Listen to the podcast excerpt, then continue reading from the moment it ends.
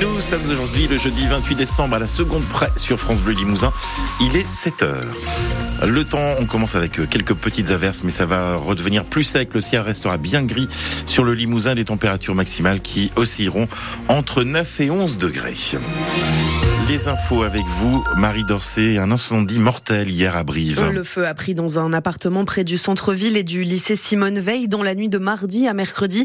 Le corps d'une femme a été découvert par les secours. Aucune autre personne de l'immeuble n'a été blessée. Deux ont été relogés. Une enquête est en cours pour déterminer les causes de l'incendie. Le ou les auteurs des coups de couteau qui ont coûté la vie à un adolescent turc de 16 ans le soir de Noël à Limoges, toujours recherché. Une information judiciaire est ouverte par le parquet de Limoges pour violence volontaire avec préméditation. Les cinq mineurs pakistanais interpellés lundi soir ont reconnu leur présence sur les lieux, place Winston Churchill, mais ont affirmé ne pas avoir donné les deux coups de couteau. Une pétition lancée en ligne pour dénoncer les conditions de travail aux urgences de Limoges. La CFDT Santé Sociaux de Haute-Vienne veut alerter sur les conséquences des fermetures de lits dans d'autres services et dans les EHPAD et établissements sociaux et médico-sociaux.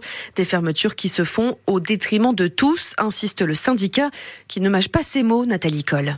L'accès aux soins en Haute-Vienne n'est pas à la hauteur par rapport au nombre de patients. Clairement, tous les jours dans les urgences, euh, il y a, 30, 40, 50 patients dans les couloirs.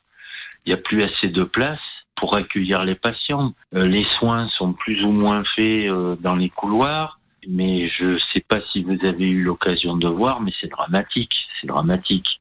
On peut plus laisser faire des, choses comme ça, à un moment donné, ça devient hors norme, hors norme. Et c'est pour ça que cette pétition est lancée, c'est qu'on est à un seuil où le personnel n'est pas à l'abri de faire une erreur et que personne ne leur fera de cadeau. Hein.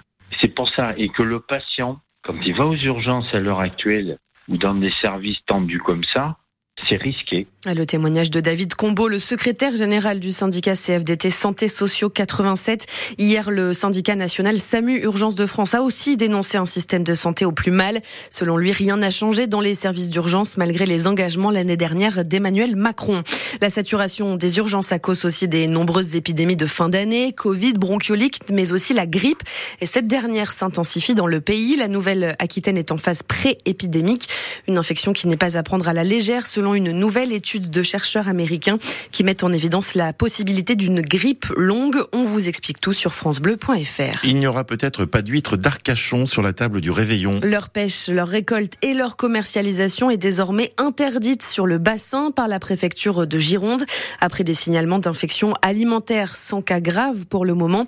Nouveau coup dur pour les ostréiculteurs d'Arcachon. En octobre, ils ont perdu 160 tonnes d'huîtres pendant la tempête Domingos. Les hommages se multiplient après la mort de Jacques Delors. Figure de la gauche social-démocrate, ancien président de la Commission européenne, père de l'euro et d'Erasmus, il est mort hier à 98 ans.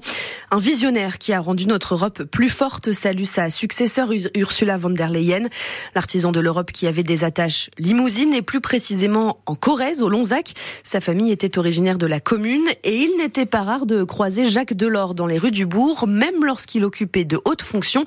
C'est ce que raconte Henri Jameau, le maire du Lonzac.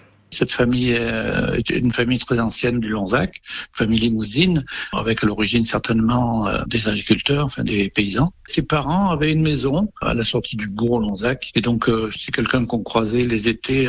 voilà, enfin bon, il a eu une période où il était très occupé à Paris, bien sûr, ou à Bruxelles, mais on le croisait régulièrement. Enfin, j'avais un métier qui me permettait de rencontrer les gens, et on le croisait régulièrement. C'est quelqu'un de très affable. un jour, il se rendait chez, chez, un ami qui habite en haut du bourg, et le facteur passait à ce moment-là et le facteur lui dit tiens vous allez chez Monsieur Untel ben euh, ça vous dérange pas de lui donner le courrier? Voilà il était ministre à l'époque et donc c'est le ministre qui a fait le facteur. C'est quelqu'un de sérieux qui était sérieux qui était bonhomme et très gentil très affable. Il savait parler il savait dire et il pouvait dire les choses et souvent euh, des choses qui étaient sérieuses et profondes.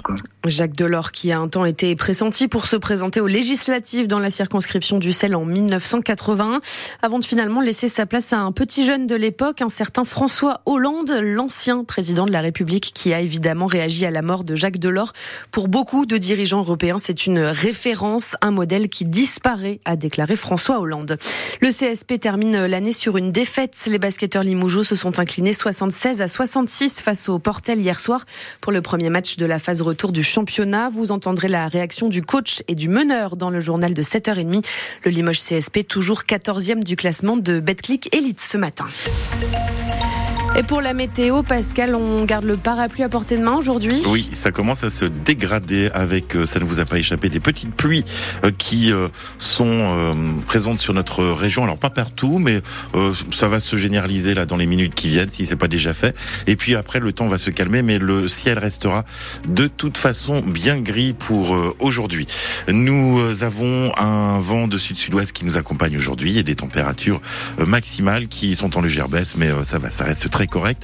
Euh, au meilleur de cette journée, 9 degrés prévus à Userche, 10 à Ambazac, 11 degrés à Tulle, à Limoges, à Brive et à Bellac.